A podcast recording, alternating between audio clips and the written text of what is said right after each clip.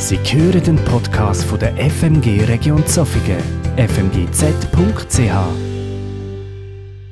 Ja, ich habe mich mega gefreut, dass ich heute da sein darf.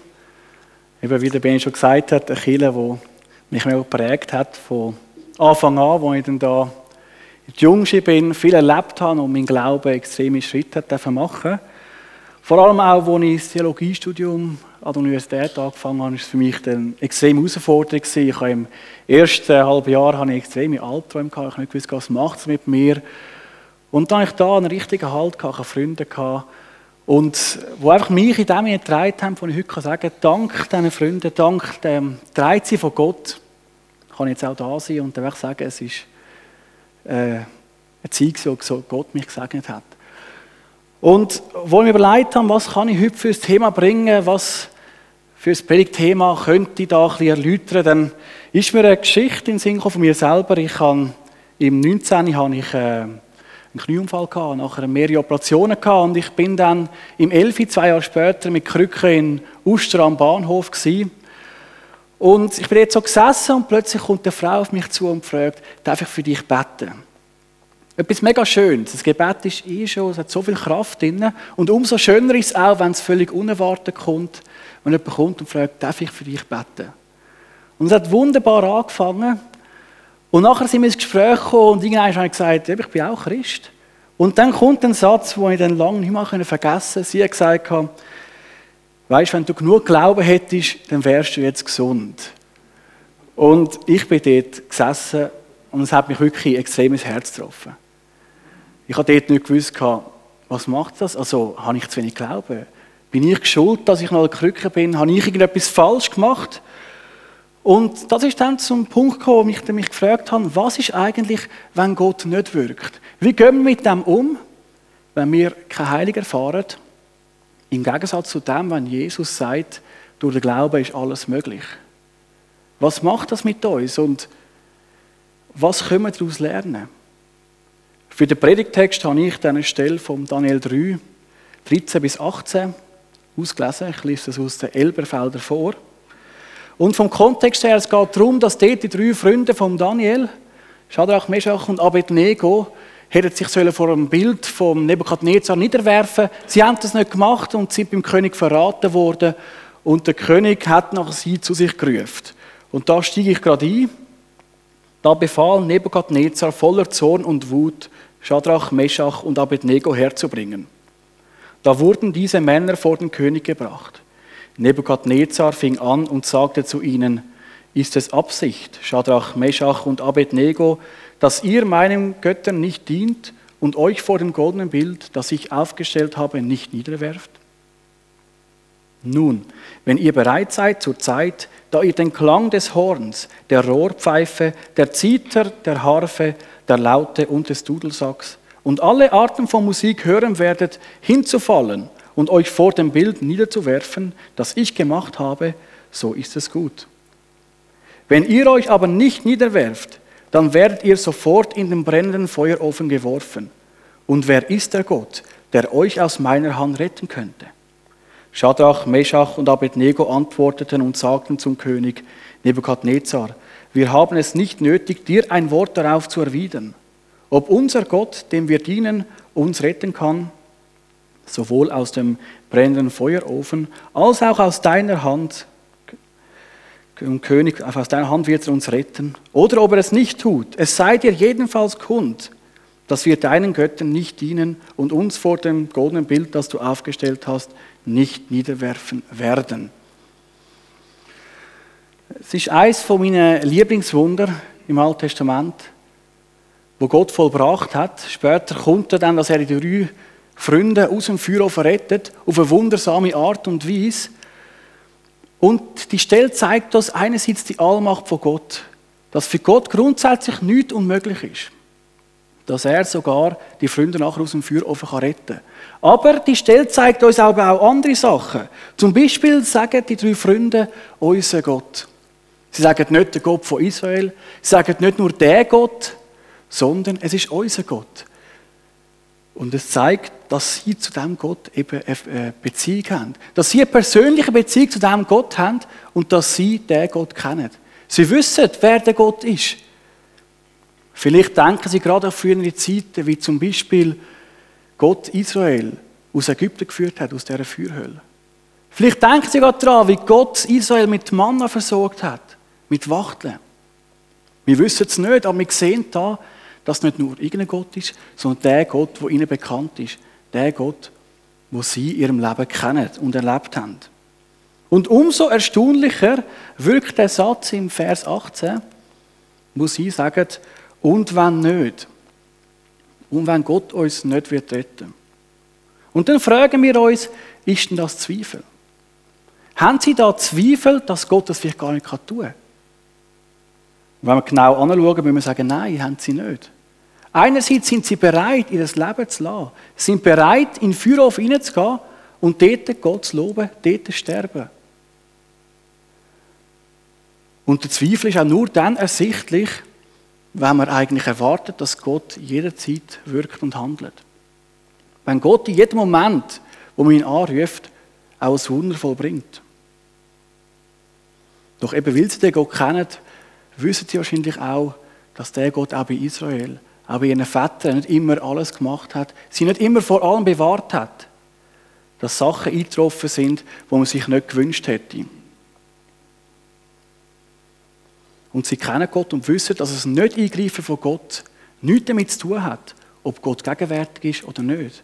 Ob Gott die Führung im Leben hat oder nicht.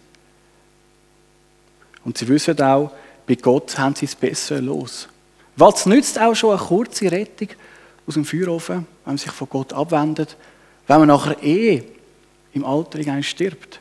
Im Gegensatz zu der Herrlichkeit, die sie erleben wenn sie bei Gott sind. Sie sagen, Gott wird uns aus deiner Hand befreien. Das wird er sehr wohl.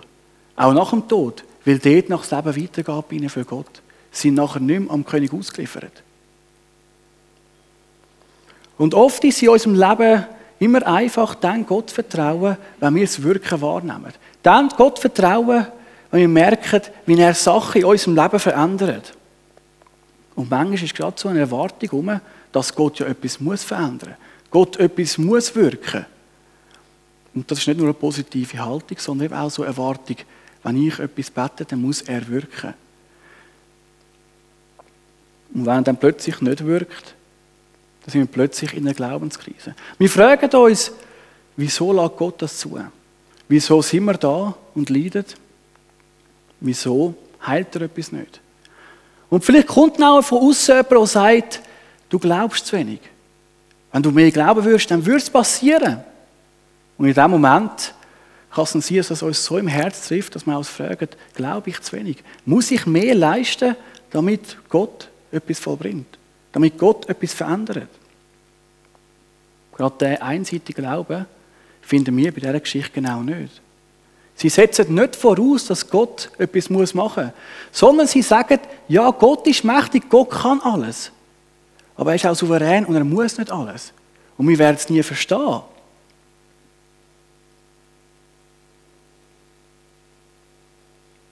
Der Glaube ist nicht gebunden an Gottes Wirken, sondern vielmehr an die persönliche Beziehung zu Gott. Die Geschichte zeigt, dass Wunder und Eingreifen und Heilung nicht Voraussetzung ist, sondern vielmehr, dass man Gott vertrauen kann, dass er alles kann, dass man zu ihm kommt, um Heilung bittet und auch vertraut, dass er es kann. Aber auch wenn er es nicht tut, dass man sich nicht von Gott abwendet, sondern im Leid Gott zuwendet. Der verwurzelte Glaube, der sich darin zeigt, dass dann, wenn ich eigentlich nichts habe, wo, und ich merke, Gott wirkt, ich trotzdem sage, Gott ist souverän, Gott steht über allem und ich wende mich zu, auch wenn es mir extrem schlecht geht. Dann zeigen wir eigentlich, dass wir Gott festheben, ohne dass wir irgendetwas hätten, wo, wo uns gut kommt. Doch wie gehen wir jetzt damit um, wenn zum Beispiel Matthäus 17, Vers 20 Jesus dort beim Beispiel, die Jünger werden ausgesendet zum Heilig vollbringen und sie kommen zu einem Bub, der besessen ist und sie schaffen es nicht, den Dämon auszutreiben. Und Jesus sagt, ihr Kleingläubigen, ihr Ungläubigen, wenn ihr nur einen Glauben in ein Senfkorn hättet, dann wäre euch alles möglich. Wie gehen wir mit dem um, wenn Jesus da sagt, genug Glauben oder auch der Glauben aufbringen vom Senfkorn? und nachher ist uns alles möglich. Da müssen wir ganz aufpassen, was wir mit so Versen machen, damit wir die auch rausreißen und irgendjemandem über den Kopf ziehen. Weil da, der Glaube, der da äh, von Jesus vorausgesetzt wird, ist nicht der Glaube, den wir meinen. Der Glaube steht im Zusammenhang, dass Jesus die Jünger ausrüstet, können Gott heilen. Und der wird noch in Verbindung gesetzt mit dem 1. Korinther 12, wo der Paulus die Gnadengabe aufzählt. Es wird dort in Verbindung gesetzt mit dem Vers 9, dass eben die eine äh, Gabe haben vom Glauben, die andere Gabe vom Heilen. Und dass in diesem Zusammenhang, wenn man die Gabe zum Heilen hat, wir darauf vertrauen sollen. Nicht sollen zweifeln, dass Gott durch die Gabe auch wirken wird. Und der Georg Müller, ein Theologe, hat darauf gesagt, auf das Ganze, dass will die Gabe ja nicht allen gegeben ist, weil die äh, alle verschiedene Gaben haben, in einer ganzen Gemeinde, dass aus diesem Grund man einfach nicht einfach sagen kann, man geht mit dem zu jemandem und sagt, du musst mehr Glauben haben, dann wäre dir alles möglich. Weil das so nicht aufgeht. Wenn aber eben das Wirken und das Wunder tun, das Wunder vollbringen, das Heilig rausführen aus dem tiefen Tal, wenn das nicht ein Zeichen ist für den tief verwurzelten Glauben, was ist es dann? Und dort ist eben das, was wir diesen Freunden da erleben. Der tiefe Glaube heisst, Gott schon mal zutrauen, dass er alles kann. Sich auf Gott ausrichten, auch dann, wenn wir wirklich gar nicht mehr können. Auch dann, wenn wir am Boden sind, trotzdem auf Gott zu schauen, trotzdem an ihm festzuheben. Dass man das Herz nicht verhärten lässt weil man enttäuscht ist. Und genau das ist zum Beispiel am Volk Israel passiert. Sie haben erlebt, wie Gott sie rausgeführt hat. Sie haben erlebt, wie Gott Wunder gemacht hat. Und dann in der Wüste gibt es Zeiten, wo Gott nicht mehr wirkt. Und sie sagen dann, ist Gott in unserer Mitte. Und haben sich verhärten lassen, weil sie denken, Gott dreht sie gar nicht mehr. Sie haben dann andere Götter gesucht, um dort irgendwo Hilfe zu holen. Nur weil Gott nicht gewirkt hat, nur weil Gott geschwiegen hat. Wenn Gott uns durch dunkle Wege laufen lässt, wenn er uns nicht gerade sofort aus etwas rausholt, ist das überhaupt kein Zeichen dafür oder kein Grund dafür zu denken, Gott ist nicht gegenwärtig. Es ist kein Grund zum Denken, dass Gott uns nicht liebt.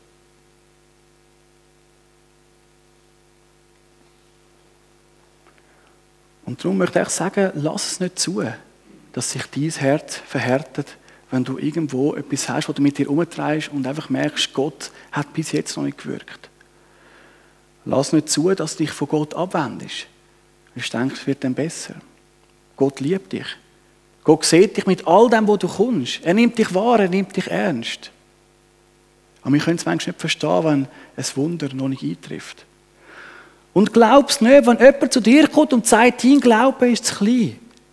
Nur wegen dem wirkt es nicht. Glaub das nicht.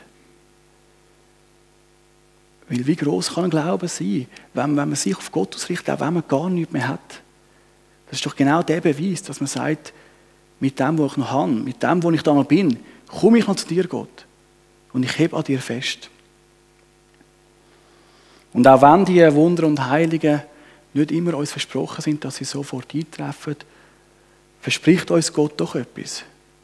So sagt in Jesus, dass alle zu mir kommen die mühselig und beladen sind, weil ich will euch Ruhe schenken.